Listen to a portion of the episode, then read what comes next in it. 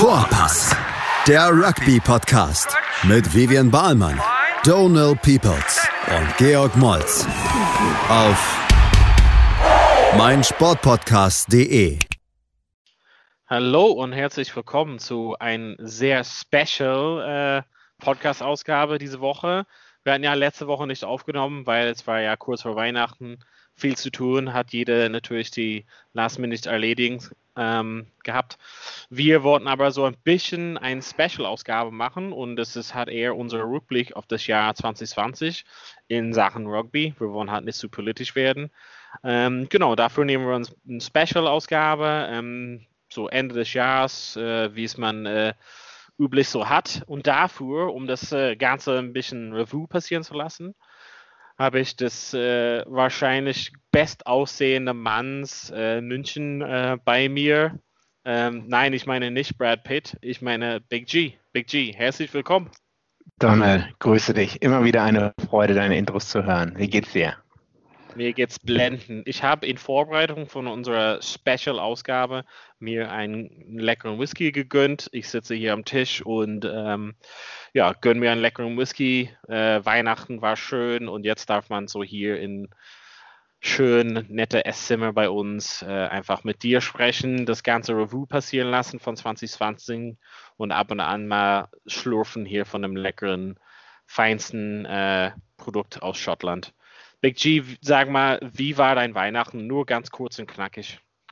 Äh, zu Hause in Südostniedersachsen verbracht. Ähm, ich habe den Zug genommen, sehr früh aus München, 6 Uhr morgens auf den Sonntag und dann einfach nur chillig mit Eltern ähm, zu Hause gesessen. Niemanden sonst gesehen. Ne? Äh, also eigentlich jeden Kontakt vermieden. Das heißt, noch gearbeitet und das war's. Ja. War ganz gut, sag ich mal. Ich bin laufen gegangen.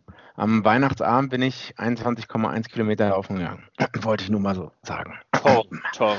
Marathon. Ich habe ich habe kaum die Wohnung verlassen, aber umso mehr freue ich mich, dass du unseren Sport für uns beide machst. Lass uns mal ein bisschen halt so unsere Zuhörer ähm, abholen, was wir heute halt vorhaben. Wir hatten ja ein sehr ähm, besonderen Jahr in vielen Hinsichten. Ähm, dieses Jahr 2020 waren viele Sachen, die natürlich in der Welt mit der Pandemie ähm, das ganze Sportthema umgeschmissen haben. Wir durften aber trotzdem ähm, einige, sage ich mal, Turnierspiele und ähm, Ereignisse sehen dieses Jahr. Ähm, wir haben ja das Six Nations gehabt, der wurde hat ja natürlich unterbrochen vom Frühling, ähm, zum Teil dann im Herbst dann abgeschlossen. Wir hatten ja eigentlich Rugby Championship, der am Ende Tri Nations äh, wurde ohne Südafrika. Wir haben ganz viel ähm, Heinigen Cup, Challenge Cup natürlich. Finalen gesehen. Also am Ende war es doch irgendwie reichlich viel äh, Sport zu sehen und zu ja, genießen sozusagen. Im Thema Rugby hattest du dieses Jahr irgendwie so ein Highlight oder hattest du irgendwas, was besonders äh, dir jetzt im 2020 Thema Rugby in Erinnerung bleiben wird? Oh ja, gut, also ich stimme dir zu, man muss sagen, ne, ähm, trotz der Situation, die wir haben, in Anführungszeichen, wurde noch relativ viel Rugby gespielt. Ne? Ja. Also sowohl als auf Clubebene, als auch auf Nationalmannschaftsebene und sowohl in der Süd- als auch in der Nordhemisphäre. Also das muss man ganz klar sagen. Das heißt, wir waren ja jetzt nicht, ähm, wir sind jetzt nicht untergegangen, weil wir kein Rugby gucken konnten, sage ich mal so. Ja, das erste Highlight, wenn, wenn ich so das gesamte Jahr Revue passieren lasse, wenn ich wirklich irgendwo anfangen kann oder so, spontan, was mir einfällt, Frankreich. Ja. Jahrzehntelang, nein, ein Jahrzehnt lang durchschnittlich gewesen. ja. Ähm, das ist so, dass ich bin nicht so der riesen Frankreich-Fan, aber habe auch nichts ja. gegen die, ne, sag ich mal so. Aber ja. äh, endlich mal stabilere Performance, sag ich ja. mal so. Sowohl in den Six Nations angefangen, ne, da gab es natürlich immer noch die Niederlage in Schottland, Schottland. in den Six Nations, ne? Glaub, ähm, und die konnten sie zwar jetzt nicht gewinnen, aber trotzdem, also man, man freut sich ja jetzt auf die nächsten zwei, drei Jahre Frankreich, sag ich mal so. Ja. Ich glaube, ich kann auch da, ich glaube, ich kann auch da direkt ansetzen und sagen einfach, dass ich glaube grundsätzlich, dass viele Leute das als Highlight haben. Also wir, wir beide wahrscheinlich, aber viele Leute zu Hause, auch wenn die nicht die großen Frankreich-Fans sind, freuen sich über ein starkes Frankreich, weil das ist eigentlich ein gutes äh, Bild für Weltrugby, wenn, wenn, sage ich mal, Frankreich wieder an die Macht kommt und wieder stärker ist. Ähm, mit einer sehr starken Liga, also ist auch ein, also die Profiligen da, also ich meine, die erste und zweite Liga sind äh, geführt mit Top-Spielern letzten Endes, also gute Präsenz, sage ich mal, eine Nationalmannschaft. Wir haben ja auch gesehen, dass es nicht nur so die ersten 15 sind, sondern wahrscheinlich haben die Kaderdichte da irgendwie ähm, das erste ja. Mal wahrscheinlich seit längeren Jahren und der durchschnittliche Alter von der französischen Mannschaft ist irgendwie Anfang 20 gefühlt. Ähm, ja, ein gutes Zeichen für die Zukunft auf jeden Fall. Gab es irgendwie was Besonderes, was für dich irgendwie an, ans Thema Frankreich irgendwie besonders äh, stark war? Oder wo du sagst, okay, du, du hast es eben auch schon angesprochen, die Tiefe. Ne? Das letzte Spiel in diesem Autumn Nations Cup sind sie ja, ja, mit so einer B-C-Mannschaft angetreten. Von England, soweit ich mich erinnern kann, äh, irgendwer möge mich jetzt verbessern, aber England war da schon nahezu ja. vollständig beste ja, Mannschaft, sag ich mal. Ne? Und das war sogar in England, muss man sagen, oder? War es Twickenham?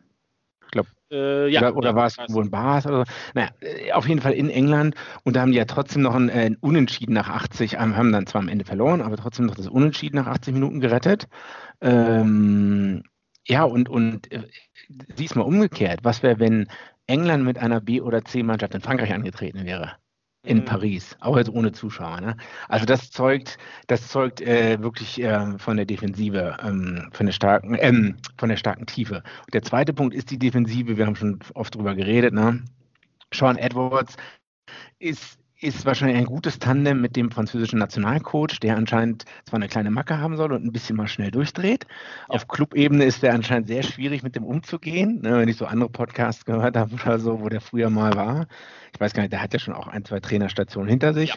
Ja. Ähm, aber so auf, auf der Nationalmannschaftsebene, wo der die Spieler nicht andauernd hat, ja, ne? ja. sondern ja. nur so in zwei, drei Wochenzyklen wahrscheinlich oder vier. Mhm. Da ist der vielleicht der richtige Mann. Und dann ein gutes Tandem mit dem Sean Edwards und den, den ganzen anderen Coaches da. Ja. Das ist so das, was mir bei Frankreich Bam einfällt. Hängen geblieben, ja. Ja, ich glaube, so grundsätzlich, was auch so, bleiben wir halt einfach beim Thema, es ist halt einfach für uns in dem Rückblick so ein Highlight, ist wirklich, ja, Frankreichs Kaderdichte, aber auch so die weitere Ausarbeitung oder äh, sozusagen Aufarbeitung von, von Weltstars, ähm, Dupont, Intermac. Also ja. diese Combo, also wer Rugby ein bisschen näher kennt, äh, weiß, dass das echt so ein Schlüssel oder zwei Schlüsselpositionen ja. sind und ähm, mit den beiden sind sie sehr stark besetzt. Ähm, Heute habe ich natürlich gelesen, dass Intermark seinen Kiefer gebrochen hat, muss operiert werden. Ähm, würde natürlich bei den Six Nations teilweise fehlen, wenn es halt stattfindet. Aber ähm, grundsätzlich jemand so oder beide Leute sehr, sehr jung. Ähm, Potenzial wirklich bei denen enorm. Ich glaube, die, die kratzen gerade nur an deren Potenzial. Und ähm, wie du auch erwähnt hattest, diesen, diesen Struktur mit dem Defensive und das, sag ich mal, laissez-faire von dem Angriff oder Joie de Vivre wahrscheinlich vom Angriff. Ähm, das ist die, die Melange äh, sozusagen. Uh, lala. Ja, ist, der Whisky ähm, haut ordentlich rein offensichtlich. Mein Französisch wird immer besser. Ähm, ich glaube einfach diese Zusammenfassung, was ich auch so, ähm, wir, wir, bleiben einfach mal ein bisschen, wir haben ja die Zeit natürlich heute, wir gehen ein Sonne, bisschen tiefer. Genau. Was ich auch sehr interessant finde, und es hat so nicht so jedem auf dem Radar, ist, ist der Sturm von Frankreich. Die haben, mhm. sage ich mal, so ein, zwei Props, die, sag ich mal, ich glaube, die haben so zwei, vor zwei Jahren wahrscheinlich U20 gespielt, waren einfach Maschinen.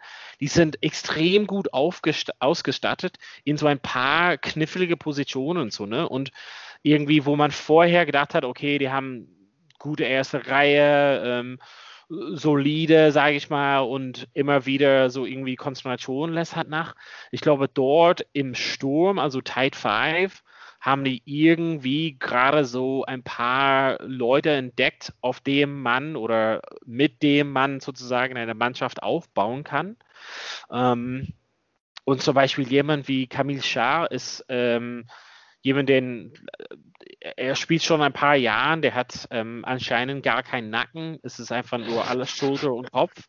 Ähm, das ist halt auch jemand, an dem, also das kann halt so eine Schlüsselperson werden. Ne? Also das ja, ist halt ja. irgendwie, Racing ist gerade eine ähm, sehr starke Mannschaft. Er spielt halt dort, ähm, ist umrahmt von sehr guten Leuten und den National Nationalmannschaften, die so irgendwie so so einen kleinen Diamant gefunden, in dem sie halt so diese Tide 5 Leute mhm. entdeckt haben. Also ich glaube, immer wieder hatten die so dritte Reihe Jungs, die, die geil waren und immer wieder, auch in den letzten zehn Jahren, waren halt so tolle Leute da.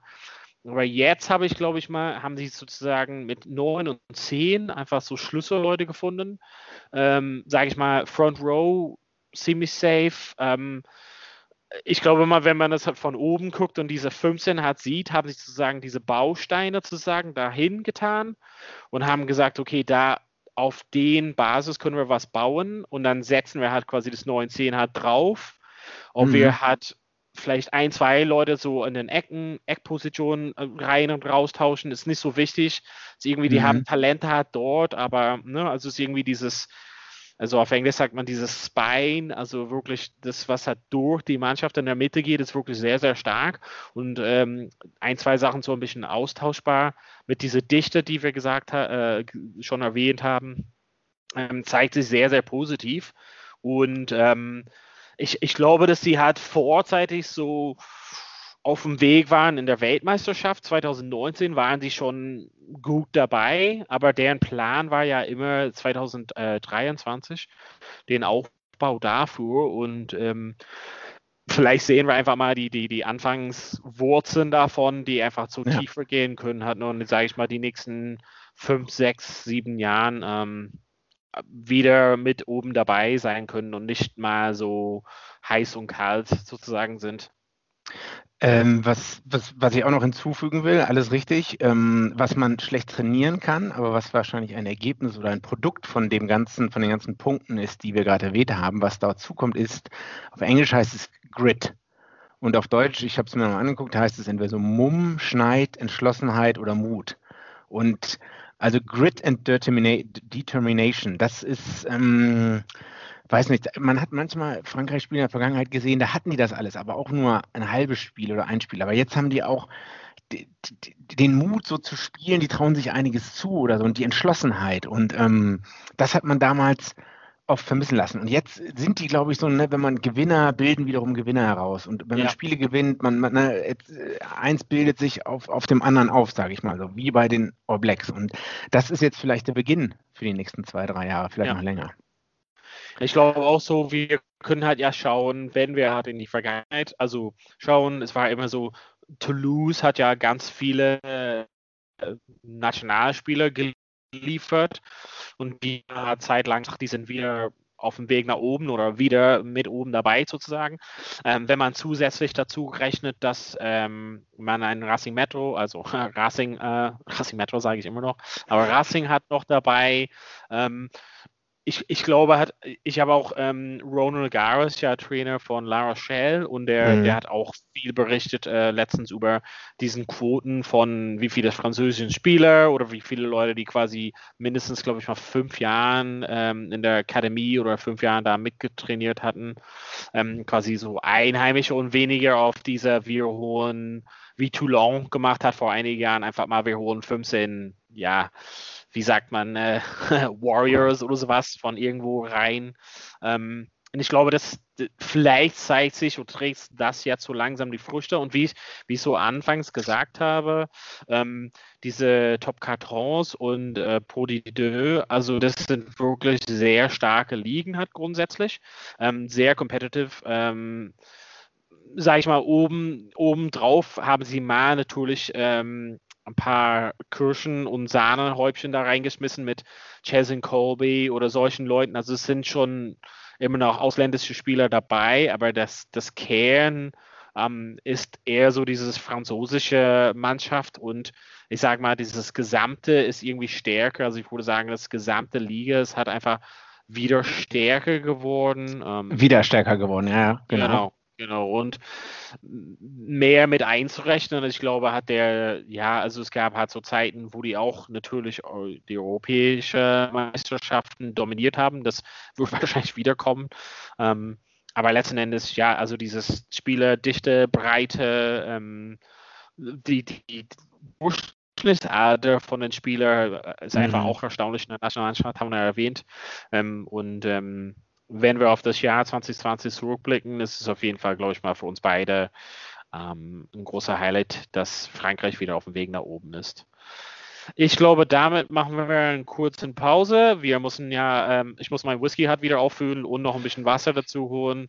Daher würde ich mal sagen, hiermit machen wir weiter. Genau, bei unserer Special Jahresreview äh, Podcast Ausgabe von Vorpass machen wir kurz Pause und wir sehen uns gleich in Teil 2. Bis, Bis, gleich, gleich. Vorpass. Herzlich willkommen zurück, Teil 2 bei unserer Special, Special, Special, Special Ausgabe der Podcast Vorpass, unser Jahresrückblick 2020. Ähm, wir haben schon ein Highlight erwähnt, das war für uns wahrscheinlich Frankreich ähm, grundsätzlich. Ähm, Big G, wir waren beide so, hatten da Einigkeit gefunden, dass Frankreich für uns ein Highlight war. Gab es noch ein Highlight für dich oder willst du auf irgendwie einzelne Spiele halt reingehen oder was, was ist für dich noch in dem Rückblick hat wichtig, wichtig zu erwähnen? Hm, ein Highlight wäre ja, was, ja, weiß nicht, ob das so ein Highlight ist, aber also äh, das zweite Highlight neben Frankreich für mich ist ein bisschen Australien. Ich will es jetzt nicht als mega Highlight bezeichnen, aber ich freue mich, dass die halt zurückkommen wird ja eine äh, neue Super Rugby Competition nächstes Jahr geben. Darüber reden wir jetzt nicht so wirklich, aber ähm, es, es, geht da weiter. Also ich habe Australien schon sehr auf dem absteigenden Ast gesehen. Ich war halt selber da. Ich, ich, mir schlägt das Herz ähm, ein bisschen für Australien, sage ich mal so, weil nur durch ein starkes Australien hat man wahrscheinlich auch ein starkes Neuseeland. Vielleicht, gut, ich hätte auch noch gesagt, ein starkes äh, Südafrika, aber das wird sich vielleicht auch ändern. Aber ich freue mich, dass halt Australien zwar nicht viele Spiele jetzt überzeugend gewonnen hat, aber zumindest es geschafft hat, eine, einen Wettbewerb auf heimischem Boden wieder aufzuziehen. Ähm, und dass es da jetzt ein bisschen ruhiger ist. Also es war über Jahre hinweg halt die, äh, die Dame, die als CEO von Rugby Australia fungiert hat, wurde angegangen, sage ich mal so. Ähm, Michael Checker hat vielleicht auch nicht dazu beigetragen, dass es ruhiger wurde, obwohl er halt Australien ähm, ins Weltmeisterschaftsfinale 2015 gebracht hat, aber der war halt auch eher so der Raufbold. Und jetzt scheint es alles so ein bisschen in ruhige Fahr Fahrgewässer reinzukommen, sage ich mal so. Ne? Jetzt hat man sich auch dem, mit dem Multimilliardär aus Perth, glaube ich, so ein bisschen geeinigt, äh, dass die Western Force wieder in dem Wettbewerb mitspielen kann nächstes Jahr. Ja, also ich merke halt so ein bisschen Einigkeit da drüben. Ja. Ähm, und hoffe halt auch, dass die Wallabies, wie man so schön sagt, äh, get your shit together die nächsten Jahre und dann auch wieder äh, wettbewerbsfähig werden in den Top 3, in den Top 5 weltweit in der Spitze, sag ich mal. Man hat die Anfänge gesehen. Wir haben halt schon gesehen, John Petea zum Beispiel, Super Center-Spieler von den Reds, ne? Ja. Ähm, mit 10 ist man sich wahrscheinlich immer noch nicht ganz einig, wer das in drei Jahren äh, sein soll. Wir hatten ja eben bei Frankreich gesagt, die 9-10-Kombo ist halt ne, mhm. entscheidend.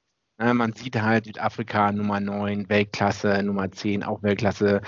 Äh, Neuseeland gab es Diskussionen, wer die 10 ist, aber trotzdem waren die immer noch Weltklasse. Und England gibt's, äh, ist, ist auch Weltklasse gewesen mit Ben Youngs an 9 zum Beispiel. Ne? Mhm. Und dass man das in Australien dann wirklich mal äh, eine, eine, super Starting 9 bekommt, eine 10 und wahrscheinlich auch mal eine gute Center-Kombination. Ne? Da ja. sieht man jetzt die Anfänge. Ähm, ja. Kann sein, dass alles wieder den Bach runtergeht nächstes Jahr, aber ich, ich hoffe es halt nicht. Ähm, das ja. war so ein bisschen ja. mein, mein Highlight. Man hat halt auch es hin, hinbekommen, die Tri-Nations in Australien abzuhalten. Gab es auch viele Diskussionen. Die hatten auch Covid-Outbreak wie überall anders, aber ähm, das lief dann halt doch am Ende noch alles ganz gut. Ja, ja, also ich, für mich war es halt so, so im großen Wallbees wahrscheinlich nicht so wirklich ein Highlight, aber ich kann viele von deinen Punkten auf jeden Fall zustimmen. Also finde halt gut, dass man mit Dave Rennie auf jeden Fall einen guten Coach hat. Irgendwie so langsam, wir haben mich ja oft erwähnt in, in den vorherigen Podcasts, ähm, so ein bisschen Stabilität, ein bisschen Spiel, Spielsystem wahrscheinlich ähm, ist ja da eingekehrt. Ähm, für mich wahrscheinlich, ähm, wo meine Hoffnung irgendwie so ein bisschen Grenzen hat, wäre einfach die, die Breite des Kaders, also das, was wir gesagt haben bei Frankreich, war zu loben. Ich bin mir halt nicht sicher. Ich glaube, dass ähm, Australien kann ein sehr, sehr guter und sehr, sehr wettbewerbsfähiger 15 bzw. 23 stellen. Und Aber nicht mehr, meinst du? danach sehe ich, wenn, sage ich mal, ein, zwei Spieler davon verletzt werden, sei es Hooper ähm, oder ja, wir haben ja gesehen Tamua oder O'Connor. Ähm, ja, pff, weiß ich nicht. Das, das wäre das Einzige.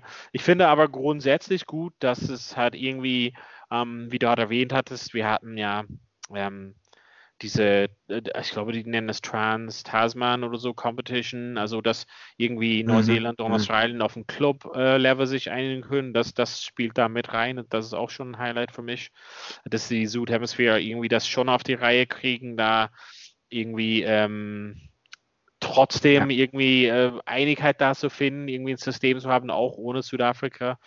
Ähm, ja, bin mal gespannt, wie es halt weitergeht.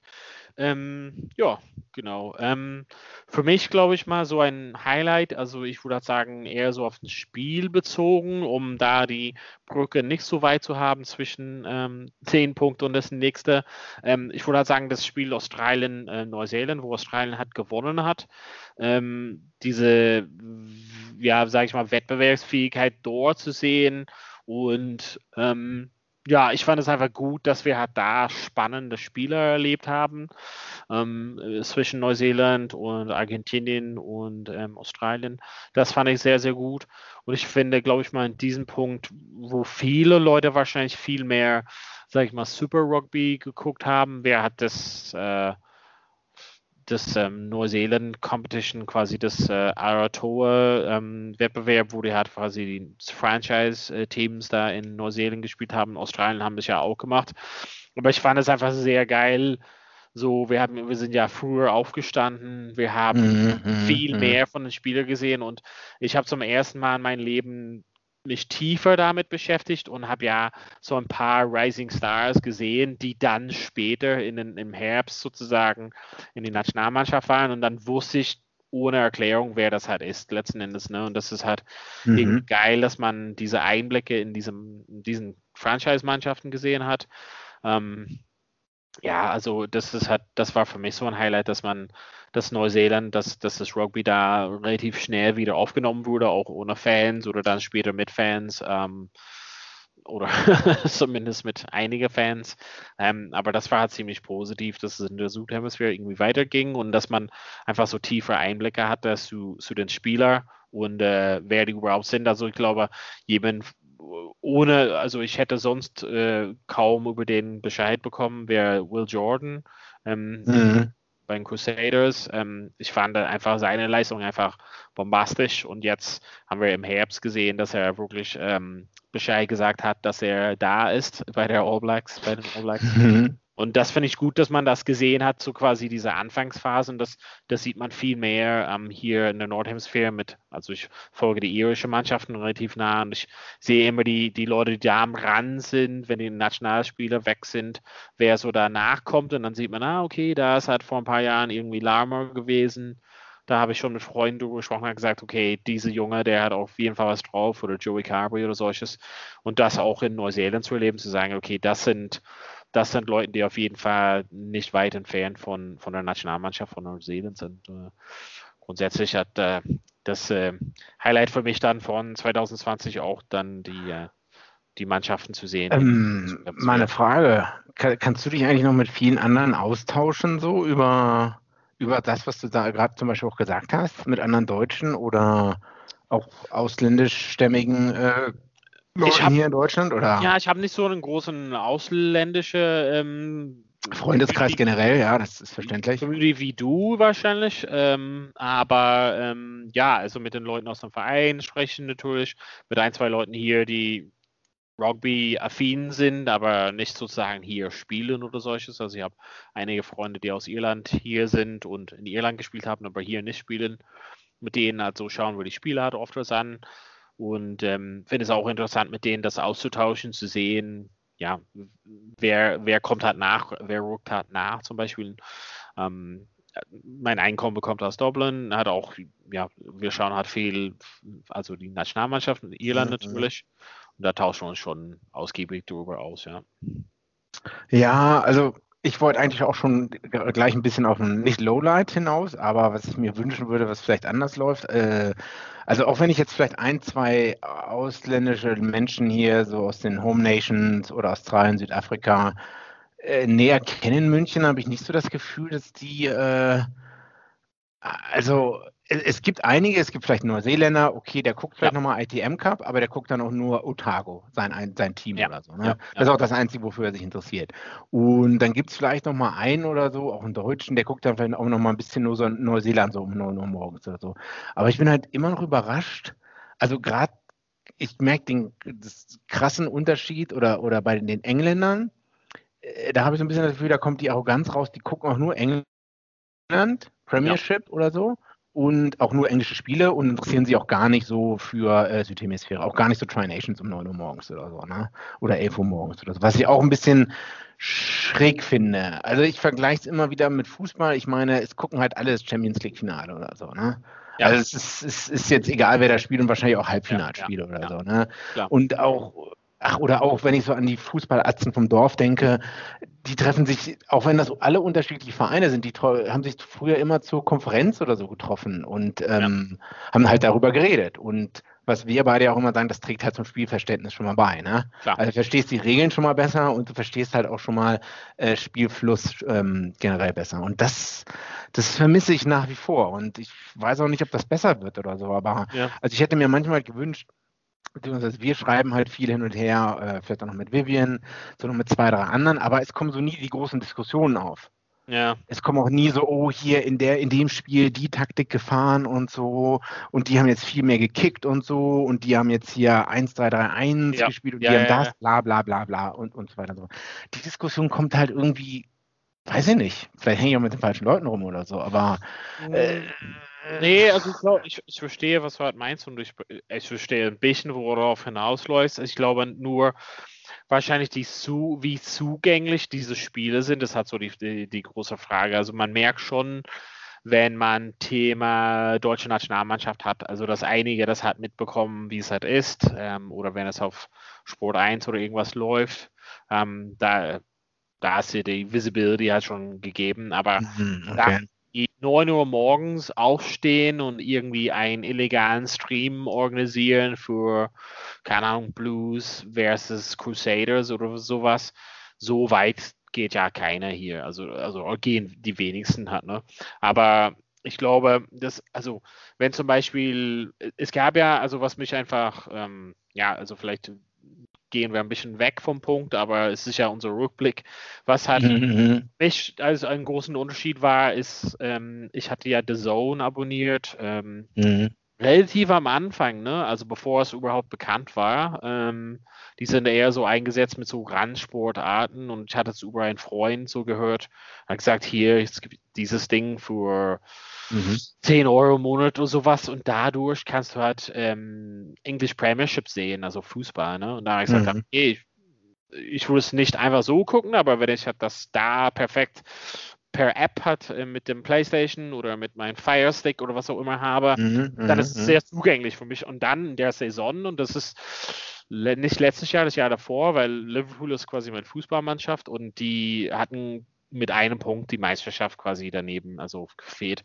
Und ich habe in der Saison nicht jedes Spiel gesehen, aber sehr, sehr, sehr viele. Kannst meine Freundin fragen, sie würde sagen, ähm, und ich glaube, vorher habe hab ich zum Beispiel von Liverpool nur die großen Spiele gesehen. Champions League oder mal ein großes Premiership-Spiel, aber so jedes Spiel habe ich nicht gesehen. Und das war auch, wie einfach und zugänglich das für mich war. Und wenn zum Beispiel hier Champions Cup und Six Nations und sowas im Fernseher ganz normal laufen würde, würde ich mal sagen, dass viel mehr Leute sich dazu einfach treffen und verabreden könnten. Ähm, und mhm, also Zugang, Zugang ist Access ist so das Thema. Ne? Genau. Ansonsten schaut es jedes vielleicht für sich zu Hause auf dem Laptop oder irgendwie, aber so irgendwie so Watch Parties oder solches, das ist halt es kommt so ein bisschen durch die Vereine, aber so einfach, so, also außerhalb von den Vereinen würde ich mal sagen, das ist nicht irgendwie so, so Public Viewing für Rugby. Ja, gut, aber so weit will ich noch gar nicht gehen. Aber die Leute im Verein haben ja irgendwie ein Interesse an Rugby. Das sage ich jetzt mal so, wenn du im Rugby-Verein Mitglied bist ja, oder so. Natürlich. Und da hast du vielleicht 120 Mitglieder. Muss jetzt auch nicht jeder der fanatische Typ sein ja. oder so, aber ähm, ja, ein bisschen, ich meine, es gibt da so einen gewissen Stammkreis von Leuten, die gucken Six Nations, weil es wahrscheinlich eine gute Uhrzeit ist oder so. Ne? Und weil es halt vielleicht bei Sat 1 kommt oder sonst irgendwie okay. so. Ne? Aber ja. wie du schon sagst, darüber hinaus, mh, hm, weiß ich ja. nicht. Und, ja. Ja, ich glaube, wir, wir sind auch in, in der Pflicht, das ein bisschen so beizutragen, die Leute dazu motivieren, das zu gucken, die Leute zu Hause aufzumuntern, ähm, ja, deren, deren Erfahrung zu teilen und irgendwie andere Leute davon zu begeistern. Also wenn ich halt vergleiche grundsätzlich zu, wo ich halt Rugby angefangen hatte in Deutschland, würde ich mal sagen, dass es verbreiteter ist auf jeden Fall. Ähm, mhm, aber wir, mhm. wir sprechen immer noch über Bruchteil sozusagen von den Leuten. Das Problem ist einfach, ähm, wo, wo ich halt sehe, wenn wir halt das Punkt so ein bisschen tiefer reinbohren dürfen, ist, wenn ich halt Freunde habe, die bekommen vielleicht irgendwie eine Weltmeisterschaft mit und sagen, ah ja, mhm. mhm. Neuseeland hat äh, Australien geschlagen im Finale oder sowas. Ähm, aber ich kann halt nicht eine WhatsApp-Gruppe sprechen mit Kumpels hier in Deutschland über Rugby einfach so. Die sagen, ah ja, ja. Aha, interessant. Hm, naja, aber irgendwie, na, es kommt kein Gespräch mit in dem Sinne Fachfremdes zustande. Ja, ja, ja. Ob das sich halt groß ändern wird, glaube ich halt nicht, aber dafür haben wir umso mehr Leute in den Vereinen, glaube ich mal, jetzt äh, im Vergleich zu vor 15 Jahren. Jahren. Ja, ja, das stimmt wohl. Ja, aber, mehr Vereine und mehr Leute in den Vereinen, ja. Okay, aber lass uns den Punkt abschließen. Genau, lass uns eine kurze Pause machen. Ähm, wir trinken weiter noch unser Water and Whiskey hier. Du hast quasi deinen Radler und in Teil 3 nehmen wir vielleicht noch mal ein paar Punkte auf dem Kalender. Also bis gleich. Bei Vorpass. Herzlich willkommen zurück zu Vorpass. Wir haben unser Jahresrückblick 2020. Schön, dass ihr da seid und zuhört.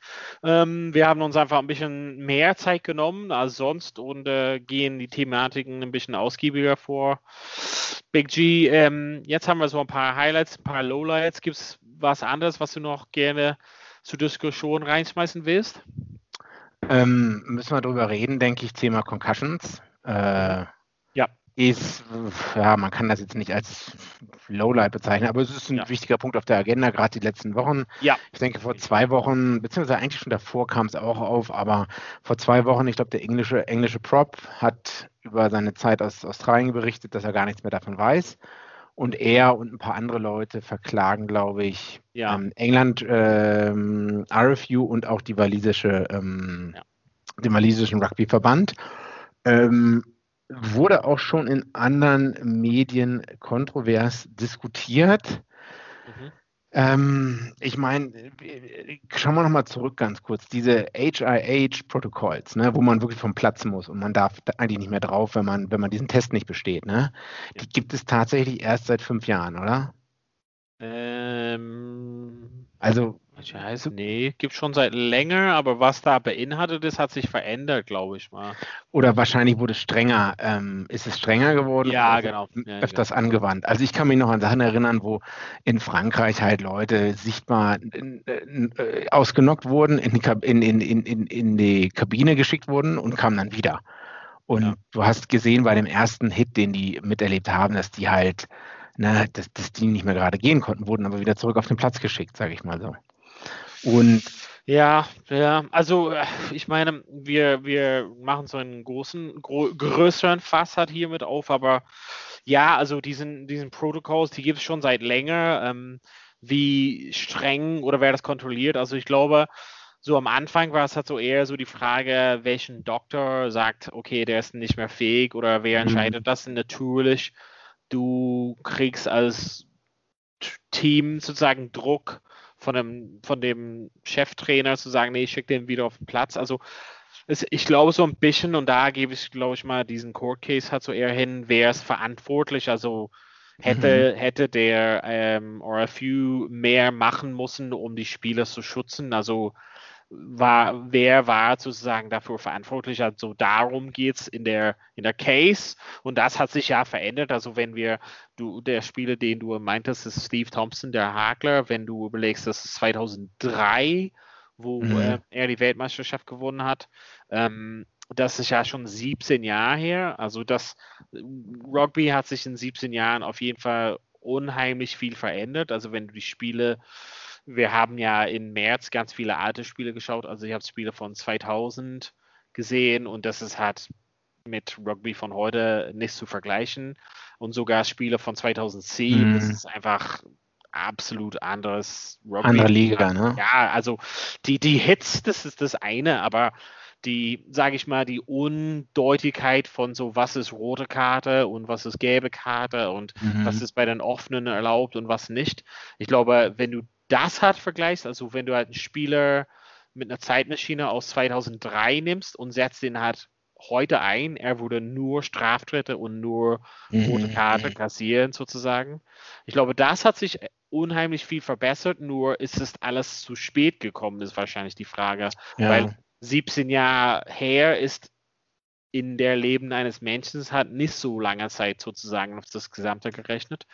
Und vielleicht war Rugby einfach zu spät in den hätten sozusagen straffere Maßnahmen ziehen viel früher. Das, das, ist, das ist, halt die Frage, ja, hätte müssen. Äh, hätte man das erkennen können und hat ja. dann irgendwer fahrlässig gehandelt? Das ist ja die Frage, die wahrscheinlich äh, ich meine, äh, die wollen äh, natürlich Geld, Schadensersatzzahlung haben und es wird um die Frage gehen, hätte man es verhindern können? Ja. Wusste, ja. wusste irgendein Verband, wie schlimm es bestellt ist um diese Gehirnerschütterung und ja. was wurde dagegen getan? Und ähm, ich meine, das hat jetzt direkte Auswirkungen auch auf 2020 gehabt, ne? wenn wir die Retro ja. zurückschauen, rote Karten. Ja. Ja, ähm, die letzte rote Karte fällt mir ein, ähm, der Australier, wo du auch gesagt hast, hier, äh, der war einfach nur zu faul, um runterzugehen, ne? Ja. Äh, Im letzten oder vorletzten Spiel Schlechtes oder so. Tackling-Technik, ja, genau. Genau. Aber dann gibt es immer noch genügend Leute, die sagen, the game has gone soft, ne? Ah, das ist, das ist, naja, das sind, das ist eher so Blödsinn. Also ich glaube, hat das Einzige, was bei, bei mir noch so ein störender Punkt ist in, die, in der gesamten Thematik, ist, ähm, wir hatten ja ein sehr gutes Beispiel vor zwei Wochen wahrscheinlich. Josh van der Fleer ist auf einem offenen äh, Gedränge für Leinster ist halt dort und wird halt angegriffen von den Spielern von Northampton Wood. Äh, Chris Wood ist es, nee? Ähm, der, der also hat auch früher Nationalmannschaft gespielt ähm, und geht direkt auf den Kopf. Hat, äh, wird jetzt, mhm. wurde gesightet und hat jetzt eine Ban bekommen. Also im Nachgang haben sie gesagt, das war definitiv rote Karte würdig. Ne? Und mhm. das war in dem Spiel und in dem Moment 100% klar, als das ist halt mit dem Schulter auf dem Kopf sozusagen. Ähm, ob es hätte vermeiden werden oder vermieden werden können, wenn die Rugby-Regeln anders gewesen wären. Ja, ist definitiv, sollte so eine Situation nicht kommen können, aber in dem Moment unter den Regeln, Regelwerk, die es jetzt gibt, war es halt rot und was ich halt so seltsam fand, war Brian O'Driscoll war in, in dem kommt mhm. sozusagen, hat gesagt, naja, das ist jetzt so ein Rugby-Incident. Und das fand mhm. ich halt irgendwie so ein bisschen so, mh, mm, mit dem Hintergrund, was gerade in den Medien mit Thema ja. hat, so ist, ist es nicht wirklich so ein Rugby-Incident. Also daraus entsteht so ein Straftritt, aber eigentlich, um das zu unterbinden, also du hattest ja vor ein paar Wochen, wo wir über das Thema gesprochen hatten, den, den Tip-Tackle hat erwähnt. Und es gab mhm. es diese Zeit, wo Tip-Tackling irgendwie so gang und gäbe war. Es war einfach ja. ein Spiel, wurde nicht ja. bestraft, es passierte halt gar nichts und dann boom, Weltmeisterschaft, Halbfinale, Tip-Tackle nach kurzer Zeit, boom, rote Karte, auf Wiedersehen, Spiel vorbei. Und mhm. ähm, Tip-Tackling heutzutage gibt es gar nicht. Also, mhm. und wenn es gibt, ist es so eindeutig, dass es halt auf Wiedersehen heißt. Also mhm. Also es passiert, wenn du, wenn du dir überlegst, ich kann mir an keinen so nee. Dom-Tackle, Tip-Tackle, allein schon Hüften über das Horizontal, ist immer so grenzwertig, ja. aber kann mich an jetzt so parat kein Beispiel denken hat dieses Jahr. Nee. Und ich denke, das ist halt hart gewesen, aber was ich meinte mit dem Lazy Technik ist, es gibt so Tacklings, wo du sagst, das, ist, das war nicht so vermeiden, das Kopf gegen Kopf oder Schulter mhm. oder es ist irgendwie hochgerutscht oder sowas. Aber wenn man trotzdem so hoch ansetzt, wenn du ansetzt ja. auf den Nacken, Schulter, keine Ahnung, Bereich und das, die Gefahr ist einfach mega groß, dass es daneben geht oder dass der Person sich ein bisschen bückt und dann. Also, mh, mh. Ja, also. Es geht um die erzieherische Maßnahme, dass die ja, einfach ja, von das, Anfang das, an. und das ist was, was man lernen kann. Das kannst du beibringen, das kannst du lernen. Also es Mhm. ist, wir wissen alles, wir, uns wurde alle, außer wahrscheinlich ich, äh, bei mir, beigebracht, wie man tackelt. Ähm, und äh, mein Tackling-Technik war das safeste, weil ich habe immer geschrien, your man und einfach weggerannt.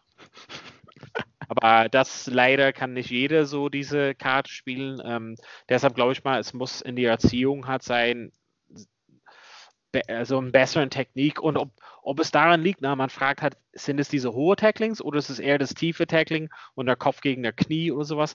Das kann man immer noch, aber es sind so viele faule Tacklings, die einfach schlecht angesetzt sind und du denkst halt, das wäre auch kein gutes Tackling gewesen. Also das wäre Mhm. gar nichts so. Ja, naja. Haha. Bisschen Lowlight auf jeden Fall das Thema. Ja, äh, mal sehen, wie es 2021 wird. Aber auf jeden Fall hat äh, die Landschaft, die Rugby-Landschaft und die Teamlandschaft etwas dominiert. Ähm, beziehungsweise stand es im Fokus. Ja, was gab es denn noch so? Was, ähm, Ja, für mich, also wir haben ja über ähm, viel über ja, Spiele und äh, Frankreich gesprochen und äh, Spiele wahrscheinlich.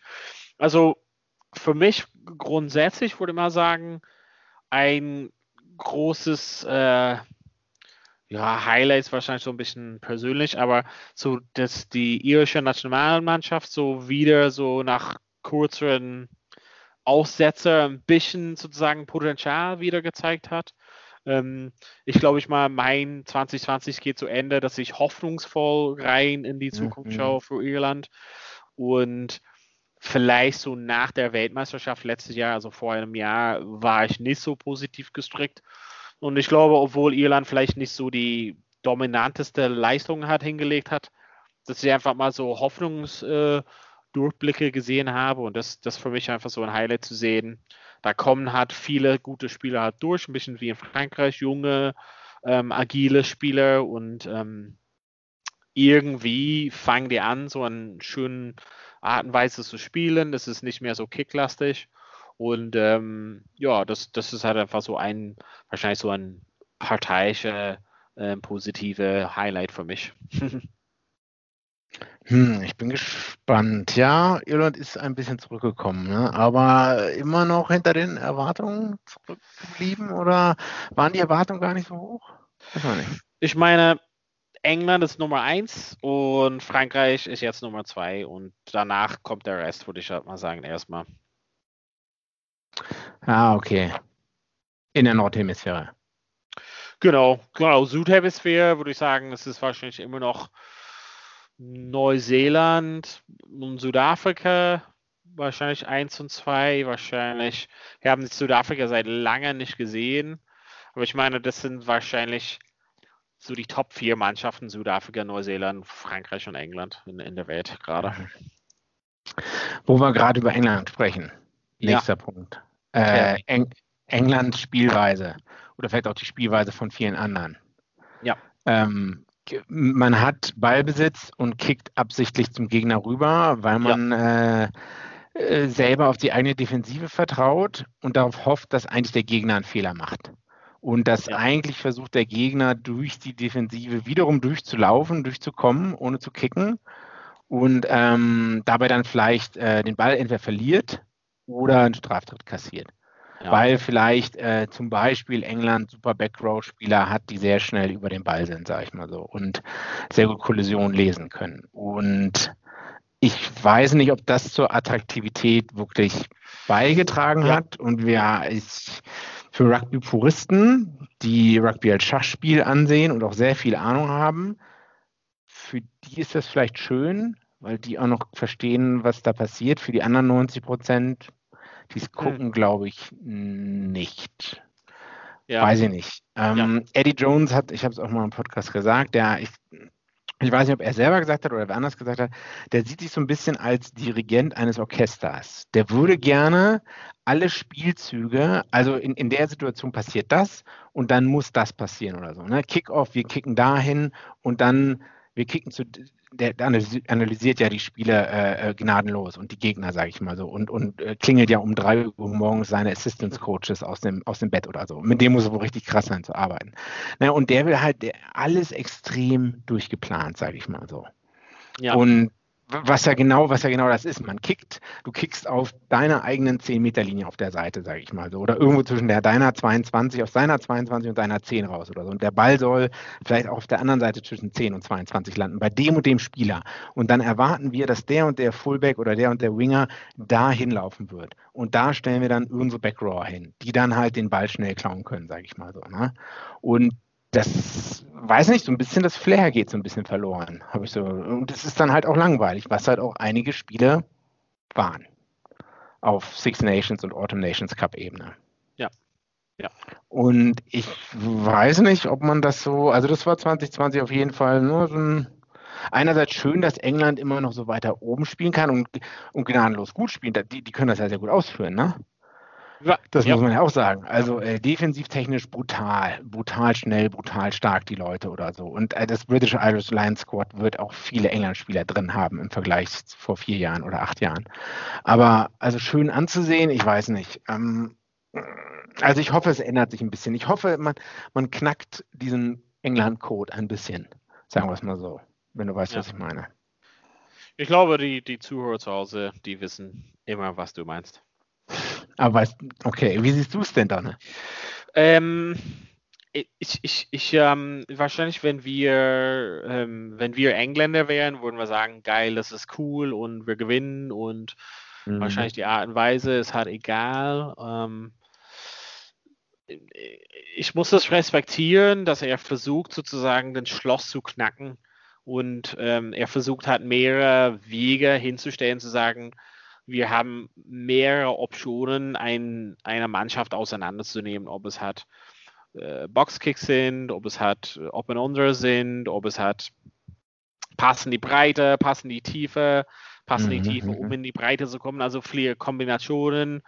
Ähm, er hat ja einfach gelernt, dass es halt ausreichend war gegen Neuseeland für einmal, aber nicht ausreichend war, um eine Weltmeisterschaft zu gewinnen. Und ich glaube, dass das das kribbelt an sein Ego wahrscheinlich so grundsätzlich. Das hat so die Landschaft geändert, weil England einfach so eine krasse Mannschaft war, egal welches Spiel, also egal was für eine Art und Weise England spielen würden, wären die trotzdem mit oben dabei. Das ist ja, das mhm. ist ja klar. Ne? Ähm, was ich einfach traurig finde, ist, dass ich ungern so auf Nationalebene ungerne andere Mannschaften schaue, muss ich immer zugeben. Also ich schaue halt natürlich als ihre, die irische Nationalmannschaft, mhm, mhm, aber ich mhm. so die anderen Mannschaften, das ist halt nicht schön anzusehen. Also diese Autumn Nation Cup, Six Nations, die anderen Mannschaften irgendwie zu sehen. Also normalerweise war so ein Lichtschimmer, so ein Lichtblick war immer ähm, Wales, die Anweise, die gespielt haben. Das haben wir ja ein bisschen verloren. Mhm. Ähm, Frankreich kommt ja wieder, haben wir gesagt, das Positive.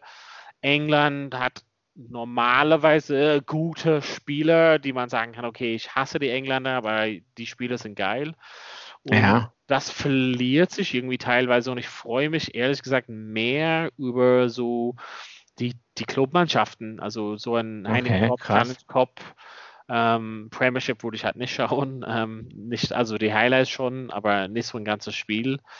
Ähm, vielleicht Bristol oder so, die haben eine schöne Spielweise. Ähm, aber ich freue mich mehr, das zu sehen, weil zum Beispiel diese Kickspiel von, also sage ich mal, England geprägt, ähm, hat, hat die anderen irgendwie so da, dahin gebracht, dass sie reagieren mussten. Aber ich als ihr kann halt nicht so ja, oben vom Podest reden, weil 2018 haben alle Leute gesagt, England äh, 9, 10 Kicken, Boxkicks äh, ist nicht schön anzusehen.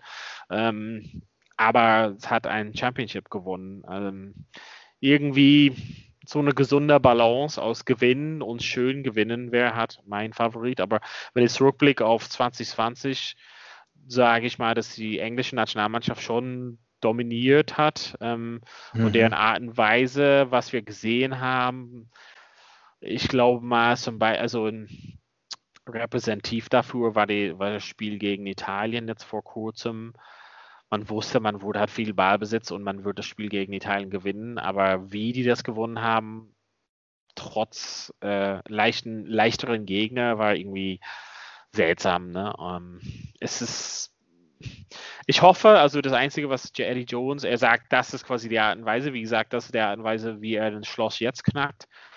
Wie lange er daran festhält, vielleicht in, in sechs Monaten besteht da was komplett was anderes. Man weiß ja nie. Ähm, mhm. Aber für unseren Rückblick für heute würde ich mal sagen, das ist eher so ein Downer, eher so ein Lowlight ähm, von, von diesen stark auf Nationalmannschaftsebene stark prägen. Also ich kann die Leute halt aufmuntern, äh, irgendwie zu Hause, wenn schon letztes Wochenende, vorletztes Wochenende, ähm, Connacht gegen Bristol. Es gibt so einen Versuch von Bristol, wo die einfach, ich glaube, es fängt, bei, fängt es bei einer Gasse halt an oder sowas. Ja, die haben so ein Backs-Move da drin, noch ein Move. Die arbeiten den Ball halt irgendwie durch verschiedene geile, tiefere Pässe in die Breite zum, zum Ex-Spieler, der irgendwie ein 1 gegen 1 gewinnt, dann ist er halt durch, dann kommt der Versuch und es ist halt einfach mal mega schön anzusehen. Ne? Und das ist halt diese, diese offene Art und Weise zu spielen, ist natürlich muss man die Spieler dafür haben, aber ich glaube, die Nationalmannschaft von England hat die Spieler, um so ein Spiel zu gestalten, nur es ist gerade nicht deren Präferenz. Ne? Also ein Elliot Daly oder ein Owen Farrell, die haben die Fähigkeiten, geile Pässe zu, zu schmeißen und in die Weite zu kommen. Und gerade wird dann aber gesagt, bitte kick so viel den Ball und so weit, wie es geht. Na gut, also wir können uns beide darauf einigen, dass es wohl eher der Slowlight war, ne? Mm. Mm. Ja. Mhm. Pause? Ein Highlight, ein Highlight ist auf jeden Fall diesen feinen Whisky. Genau, eine kurze mhm. Pause. Ich refreshe mein, mein Glas und äh, machen wir Teil 4, glaube ich mal. Und dann muss man aber langsam zu Ende kommen. Irgendwann ich ich hole mir noch einen Oettinger Radler. Bis gleich. Das ist Werbung. Also bis gleich in Teil 4 bei Fob. Ja, welcome back. Unsere Abschlussrunde, Teil 4. Unsere Rückblick 2020 bei Vorpass, ähm, das Rugby Review. Big G, wir haben ja viele Highlights, Lowlights, äh, Midlife Crises gehabt. Ähm, gibt es noch was anderes, was für dich irgendwie so, wenn du halt denkst, 2020 ähm, Rugby im Kalender, was, was gab es noch für dich? Äh, ja, eine Sache halt tatsächlich noch und das ist der Punkt Tier 2, Tier 3 Nations. Ähm, wir hatten oft und viel über Georgien gesprochen. Ähm, würden uns auch freuen, wenn die, ist halt die nächste Mannschaft nach den Six Nations, ne? Äh, die brauchen mehr Spiele, hat man gesehen, mehr Spiele auf höherem Niveau, zwei, drei Jahre, dann können die, oder die nächsten fünf Jahre, dann können die vielleicht bei der übernächsten Weltmeisterschaft auch mal aus ihrer, aus ihrer Gruppe rauskommen, sage ich mal so, ne? Das ist auf jeden Fall, ähm, was danach kommt, aber dann muss man natürlich auch sagen, genau, was danach kommt, da ist dann auch nicht mehr viel, ne? Also wer, wer ist außer Fiji, Japan, Georgien?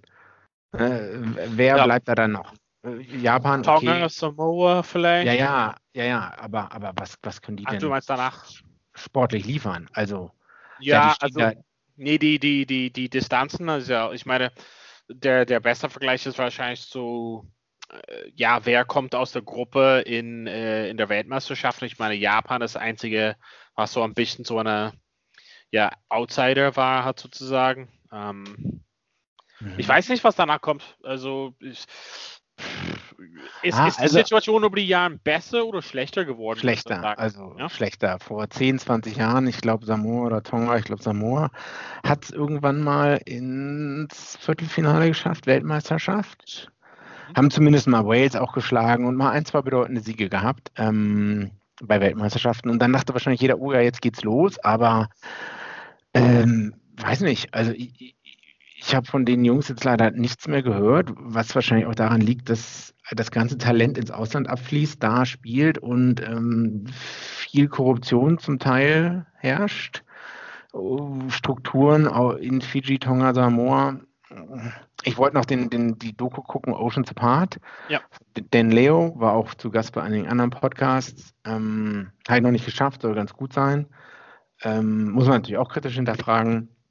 Aber trotzdem, das ist so ein bisschen, äh, wenn ich so an 2020 denke, da ist man jetzt nicht viel weitergekommen. Ja, ja, also, also das stimmt schon. Also, ja. also darüber haben wir schon vor drei Jahren geredet, vor zwei Jahren, darüber haben wir jetzt 2020 geredet. Georgien, Nordhemisphäre, okay.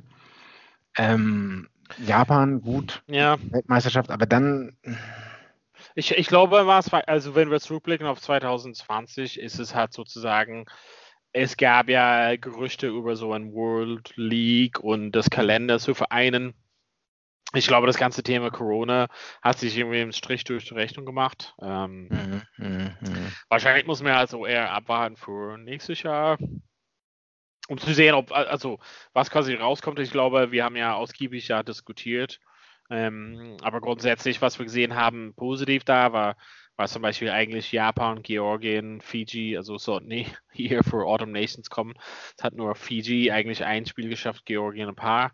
Ähm, ich glaube mal, um, um ja, dauerhaft wettbewerbsfähig zu sein, bräuchten wir mehr davon. Aber ich, ich, ich fand das Konzept irgendwie von diesem Autumn Nations Cup irgendwie trotzdem cool. Also ich glaube, man, es ist halt ein Konzept, was man vielleicht mehr ausarbeiten könnte. Ähm, ich finde Six Nations als Teil, als Produkt ist einfach so wertvoll, um irgendwie da groß zu schrauben. Mhm, ich finde, mhm. also wir haben ja diskutiert darüber, aber ich fand, dass wir nichts verloren haben, indem wir halt so ein Tour nach das Irland nach Australien äh, geht in Juni, ja, dass wir wenig verloren haben. Mhm. Ähm, mhm. und, ah. Hm. Ja, also wenn wir, also abhängig, was unser Ziel ist. Unser Ziel ist Australien und Irland äh, ja, stärker zu machen. Genau, dann weiterhin. Ähm, wenn das nicht das Ziel ist, dann muss man uns überlegen, ob, ob vielleicht so ein anderes Format oder Turnier. Aber das ist ein bisschen Zukunftsmusik. Wir machen erst so das Rückblick. Ähm, ich glaube, mir fehlt halt nicht so viel mehr Sachen zu ein. Ich ähm, war froh grundsätzlich, dass wir halt viel Rugby sehen könnte. Am Anfang war ich auch so skeptisch ohne Fans und solch, solches. Ja, ja. Aber trotzdem haben wir gute Spiele gesehen. Daher war es dann irgendwie doch okay. Ähm, und Mega guten Podcast abgeliefert, weitergemacht. Ja, also ich glaube auch so ein positive. Wir haben das dritte Jahr Woche jetzt aufgenommen. Genau, ja. unser Pensum ist jede Woche gewesen. Ähm, Fast jede auch in, Woche. Ja, außen, auch in den Zeiten im Sommer, wo wir alle so Urlaub hatten, haben wir es irgendwie hinbekommen. Ähm, es wird stärker jedes Jahr und besser, bessere Gäste, geile mhm. Gäste. Ein Highlight natürlich unser Podcast mit, äh, mit Marc aus äh, Bolivien, oder? Bolivien? Ja, alle unsere äh, Gäste. Marc aus Bolivien, ähm, genau. ähm, äh, Bernd Gabay, Schiedsrichter. Top, ähm, auch ein sehr gutes Gespräch. Und Phil äh, aus Zimbabwe. Alter, super Gespräch. Das war auch, das war oben mit dabei, wahrscheinlich für mich als eines der geilsten. Lukas hatten wir über das Thema Fitness in Lockdown ganz am Anfang. Mhm. Ähm, wir hatten so viele Gäste ähm, aus Hamburg, uff, war so aus München, aus Georgien. Wir hatten so mhm. viele Leute. Das war toll. Also war es wahrscheinlich, muss man schon erwähnen. Ja, ja, müssen wir weitermachen, ne? Ja, weitermachen. Aber ich glaube, für heute müssten wir halt nicht weitermachen, weil wir halt viel gesprochen haben, viel geredet haben. Du musst zurück zur Familie, ich muss zurück zur Familie. Und ähm, genau, ich sage mal, an dieser Stelle dass wir erstmal uns äh, herzlich bedanken bei allen die Zuhörer zu Hause für euer Zuhören, fürs, äh, für die Fragenstellung, für mhm. das äh, Kommentar bei Facebook oder was auch immer. Wir sind ähm, gerührt, dass es so viele Leute da draußen ja, mitmachen Gibt. oder ja, danke. Ja. Und wir ähm, wünschen euch auf jeden Fall ja frohe Weihnachten, das ist ein bisschen vorbei, aber guten Rutsch und wir sehen uns auf jeden Fall in 2021 umso stärker und noch, noch geileren Gästen und hoffentlich mit noch mehr Power. Genau. Oder? 2021. Wir machen weiter. Vielen Dank zu Hause fürs Zuhören. Dann bis bald wieder bei Vorpass. Vorpass.